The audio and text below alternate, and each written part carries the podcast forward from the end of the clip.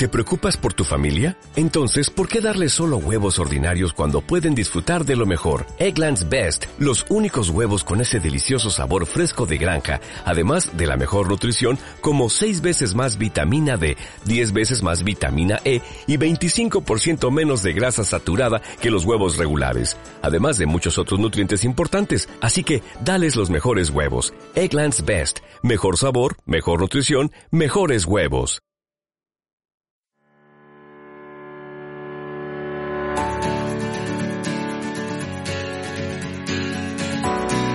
Pilates de Verdad, episodio 30.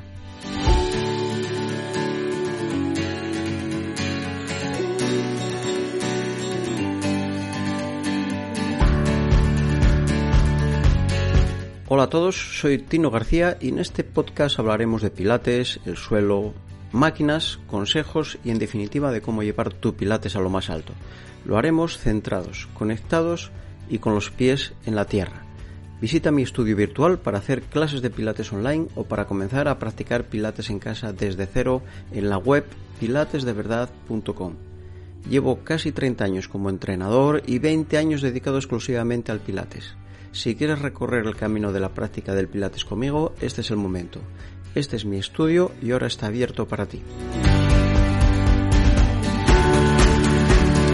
Antes de hablar de los pies en pilates, os quiero comentar una pregunta que me hizo hoy una alumna, ¿no? Fue la siguiente. Me dice, he leído que caminar con los glúteos y el abdomen contraído es bueno para la espalda.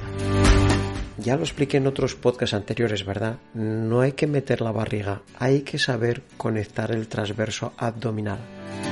Y olvídate de los glúteos al caminar.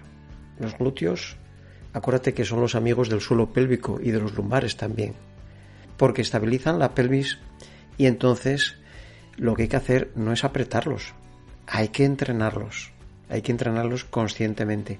Tener unos buenos glúteos es importante para tener una pelvis estable. Esto te va a ayudar, esto sí te va a ayudar tener unos glúteos tonificados a tu suelo pélvico y a tus lumbares. Pero no, no tienes que hacer nada al caminar. Déjalos. Ellos, de verdad, déjalos que ellos saben trabajar. ¿Ok? Entrénalos. Y vamos a ir con el tema de hoy, a trabajar los pies con el pilates. Hoy que vamos a hablar de los pies, podría empezar el, episodio así, ¿no? Los pies, esos grandes desconocidos, pero no, pero no. En Pilates, desde el primer día que empiezas a trabajar principalmente con la postura, vas a tener que empezar a fijarte en tus pies.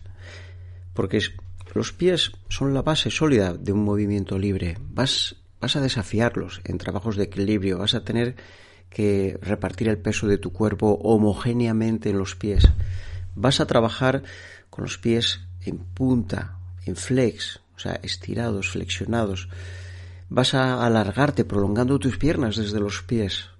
Vas a trabajar con los dedos como, como garras, agarrándote a las barras, como si fueran manos, sobre todo en ejercicios de pilates máquinas. Les damos, pues, pues eso, la importancia que tienen, ¿no? Y por eso vamos descalzos. Una de las razones de trabajar descalzo para poder trabajar correctamente la musculatura de los pies y tener más capacidad sensorial, capacidad de, sentir. Por consiguiente, le damos también importancia a los calcetines. Si haces pilates y eres practicante de pilates, le darás mucha importancia a qué calcetines llevas, hasta tal punto que muchos alumnos de pilates tienen calcetines de dedos para hacerlos más sensibles y que tus dedos puedan trabajar más que tu planta del pie pueda trabajar mejor, con más sensibilidad. Imagínate una mano dentro de un guante, ¿no? De una, de una manopla. Aquí es difícil hacer un trabajo manual. Pues mejor es un guante ajustado, ¿no? Con los dedos bien ajustados para que te los puedas separar. Hombre, lo ideal sería ir sin guantes, pero bueno, también en pilates lo ideal sería ir descalzo, pero por higiene lo hacemos calzados, ¿no? O para protegernos de un suelo demasiado frío. Pero cuidamos los pies, cuidamos los calcetines que llevamos para tener un mejor trabajo. Y cuidamos también las suelas de los calcetines, que lleven antideslizante, un poquitín, no mucho. Importante que tenga un agarre óptimo, ¿no? Pero no demasiado agarre. Yo prefiero las suelas de los calcetines con poca goma, en forma de puntitos pequeños que recubren la suela. No zonas muy amplias de goma, porque se te pega demasiado el pie al suelo y se frena. Esto a veces es incómodo para algunos ejercicios. y nos podemos hacer una pregunta, ¿no? Más que nada para hacerte pensar, con ánimo de no de criticar, ¿no? Si está bien o si está mal, o simplemente la idea de, de ser conscientes, ¿no? De la importancia de los pies. ¿Por qué a un bebé en un entorno cálido en casa no se le deja descalzo? Los pies son como las manos, tienen mucha capacidad sensorial. ¿A que un niño cuando nace no le ponemos manoplas en las manos? No se nos ocurre. Pues, ¿por qué les tapamos los pies? que es una de las partes más importantes de nuestro cuerpo sensorial. Me encanta el pilates porque vamos descalzos. Fíjate que pocas actividades corporales se hacen descalzo. Muy importante para el pilates, para el trabajo de pies, el estar descalzo. Y el cuidado también de, de mirar qué calcetines llevas. Por cierto, algo típico, ya que hablamos de los pies, de una vida activa y de no caer en el sedentarismo es dar 10.000 pasos, ¿no? 10.000 pasos todos los días. Es una recomendación de la Organización Mundial de la Salud. Si cada día diéramos 10.000 pasos, que es algo normal, fíjate, en una vida daríamos la vuelta al mundo cuatro veces. Esto es increíble. A veces pensamos que alguien que da la vuelta al mundo caminando está loco, pero toma conciencia de que tú la das si caminas mínimamente lo recomendable que son 10.000 pasos al día, que es una vida un poco activa, se hacen 10.000 pasos con la gorra. Entonces, fíjate que solo con eso das la vuelta al mundo cuatro veces en tu vida. Pues fíjate qué parte más importante. ¿Para qué digo esto? Para que tomes conciencia también de qué parte más importante son los pies. Al final, vamos a que tenemos que caminar en nuestra vida. Tienes que cuidar tus pies, que serían tus neumáticos. Para mí la prevención es ideal. Igual que para mí el Pilates es, lo veo desde un punto de vista preventivo, aparte para solucionar problemas, para una prevención, cuanto más jóvenes mejor. Qué barato sería hacernos un estudio biomecánico de la pisada en las escuelas. Nos ahorraría muchos problemas de salud de adultos. O por lo menos tendríamos un conocimiento ya de cómo es nuestra pisada y qué deberíamos hacer. La pena es que no se previene. Prevenir Prevenir es muy barato. El, final de nuestra vida es, muy caro. El 80%, el 80 de nuestro dinero en sanidad, atento, el 80% de nuestro dinero en sanidad se gasta en la última semana de nuestra vida, en cuidados intensivos, en UBIs. ¿Qué pasaría si todo este dinero se hubiera gastado en prevención? Ahí lo dejo para que pienses. Invertir en prevenir es muy barato y desde el punto de vista del Pilates tenemos que mirar la prevención. ¿Cómo? Mirando el potencial. De, yo, yo recomiendo mirar siempre, siempre que tengo un alumno, siempre que viene a hacer Pilates, no miro sus defectos, miro su potencial, el potencial de las personas para potenciar es lo bueno. Tienes un problema lumbares, por ejemplo, y tus pies están mal, débiles, rígidos. Entonces, ¿qué parte de tu cuerpo está más viva? Esto es lo que busco. ¿Qué parte de ti está bien todavía? Algo estará bien, pues si no estarías muerto, ¿no? Y desde ahí, desde esa parte del cuerpo empezamos a apoyarnos para movernos hacia todo el cuerpo y que esta energía vaya llegando a todo el cuerpo. Para llegar al final a, lo que todos queremos, estar lo más posible de pies sobre una base sólida, que es lo que denominamos estar enraizados o echar raíces. Yo en mi época de, de judoka buscaba enraizarme en el suelo. ¿Para, ¿Para qué? Para que no me tiraran. Acuérdate que en el judo se, se, proyecta al, al, oponente hasta tirarlo al suelo, ¿no? Pues, pues intentábamos enraizarnos al suelo lo más posible para que no me desequilibraran. Cuanto más nos conectamos con el suelo, mejor, mejor, más creceremos, más, menos nos desequilibramos. Cuanto menos base, más te vas a distorsionar más te vas a deformar hacia un lado. Y más nos deformamos en nuestras curvas de la columna. Ganar centro en pilates para mí es sinónimo de estar enraizado. Y esto, para esto es fundamental los pies. Esta conexión con la tierra es una conexión con el suelo y, y, con nosotros mismos. Si estás conectado, esta sensación empieza por los pies. Hablamos en Pilates siempre de estar conectado. Esto empieza en los pies y sube por diferentes partes del cuerpo hasta, hasta que llega a la cabeza. Por eso me gusta empezar las clases de pilates de pie. De verdad, en mis vídeos empiezo las primeras clases de pilates tumbado para comprender conceptos, pero enseguida vamos, nos vamos a empezar las clases de pilates siempre de pie, porque es como la vida misma. Y la mejor manera de conectarnos con nosotros mismos y con nuestro movimiento es de pie. Con lo cual me gusta empezar las clases de pilates de pie y también terminarlas de pie, según la gente va aprendiendo el método y conociéndolo. Los pies son una, de las partes más enervadas del cuerpo y pueden tener sensaciones muy finas, mucho tacto. En verdad, la sensación de tacto es igual de los pies que de las manos. A mí en Pilates me gusta ver a los pies como nuestras manos, igual. Incluso te voy a decir que los pies tienen más capacidad sensorial que tus manos. Sí, lo que pasa es que lo vamos perdiendo. Si tus pies fallan, tu movimiento corporal se va a ver mermado y por consecuencia tu salud general se va a ver mermada y a pesar de esta importancia rara vez les prestamos atención, a no ser que, te duelan o tengas algún problema.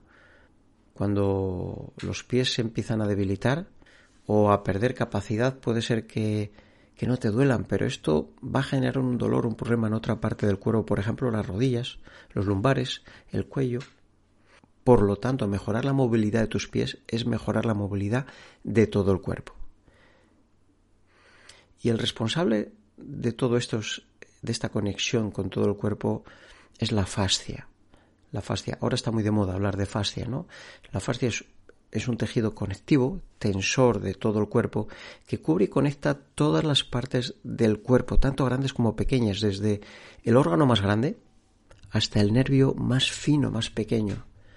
Podríamos decir que la fascia es un órgano en sí mismo, ¿no? Como si fuera un, vehículo de comunicación entre, entre los pies y la cabeza. Y hablando de los pies, la fascia más conocida es la fascia plantar, que es la, la fascia de la planta del pie. Hay una lesión muy común, muy común que es la fascitis plantar. Eh, que ahora, si no la tuviste, habrás conocido a alguien que la ha tenido. Por lo general, el dolor de esta lesión está en la planta del pie hacia el talón, pero bueno, acaba irradiando también hacia los dedos. La fascia plantar proporciona el arco plantar, el, arco que tenemos en la planta del pie. Junto con los músculos del pie, cualquier pérdida de fuerza en los músculos del pie y también, también en la pérdida de fuerza en la parte inferior de las piernas, en los músculos del gemelo, de la tibia, puede acabar produciendo una fascitis plantar, ¿no? Por eso es importante la columna larga y neutra. Si no, no somos, si no somos capaces de ponernos derechos, sobrecargamos enormemente la planta de los pies. Al igual que cuando hablamos del suelo pélvico, la postura erguida correcta es fundamental para evitar problemas. Acuérdate que el cuerpo trabaja como una unidad, como un todo. Si falla una parte, falla el sistema entero. Los pies, al igual que el suelo pélvico, tienen una influencia muy grande y directa sobre el movimiento. Te pongo un ejemplo, fíjate, si vas caminando y pisas un objeto, de repente todo tu cuerpo reacciona, ¿verdad? Sí, todo tu cuerpo reacciona porque tu pie está muy enervado y conectado con todo lo demás.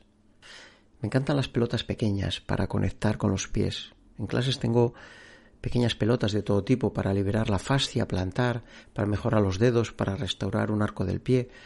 Pero fíjate, todos estos trabajos los hago con cariño, sin hacer mucha presión, no pienses que cuanto más presión sobre el pie es mejor. No debería hacerte reaccionar demasiado. Por ejemplo, reaccionar demasiado por el dolor, ¿no? Tiene que ser suave y firme. Ya sabes que así es como me gusta en el Pilates, suave y firme. Los ejercicios, las presiones, los límites, suaves y firmes. No hay que irritar al pie. Muchos problemas del pie acaban dando problemas lumbares. Pasa mucho, ¿te acuerdas con lo que hablamos del suelo pélvico en los episodios anteriores, pues en el pie pasa lo mismo. Muchos problemas del pie acaban dando problemas lumbares. Otro aspecto que no pensamos mucho, a lo mejor es que tiene que ver con el pie, es el retorno venoso. ¿Sí? No hay nada más lejos de nuestro corazón. Acuérdate que nuestro pie, la sangre baja sin esfuerzo por la gravedad al pie, pero tiene que volver en su vida. Y es un esfuerzo para el sistema circulatorio. La, pues la primera bomba de retorno es la planta del pie y se llama suela venosa. Eh, bueno, tiene un nombre, se llama suela venosa de lejas. Una especie de celdillas que están en la base del pie y que cuando levantamos el pie se llenan de sangre y cuando chocamos contra el suelo hacen que esta sangre se bombee hacia arriba y vayan al siguiente nivel, que es el gemelo, y de ahí hacia arriba, hacia el muslo, y si no pisas bien, si no generas un buen efecto de bombeo, y también si estás mucho tiempo sin caminar y se te inflaman las piernas, pues claro, no activas este sistema de bombeo. Hay un dicho, acuérdate, que te voy a dejar con él, que es quien mueve las piernas mueve el corazón, te lo recuerdo, que está muy presente este dicho, se dice muchísimo. Pues acuérdate, hay que activar estas celdillas, hay que caminar. Siempre te recuerdo que aparte del pilates, que es excelente para el bombeo porque fíjate que muchos ejercicios de pilates los hacemos con los pies elevados y esto ayuda al retorno venoso, pues un buen complemento al pilates es caminar, salir a caminar para activar todo este retorno venoso. Bueno, pues un saludo a todos y nos vemos en el próximo episodio. Un abrazo a todos.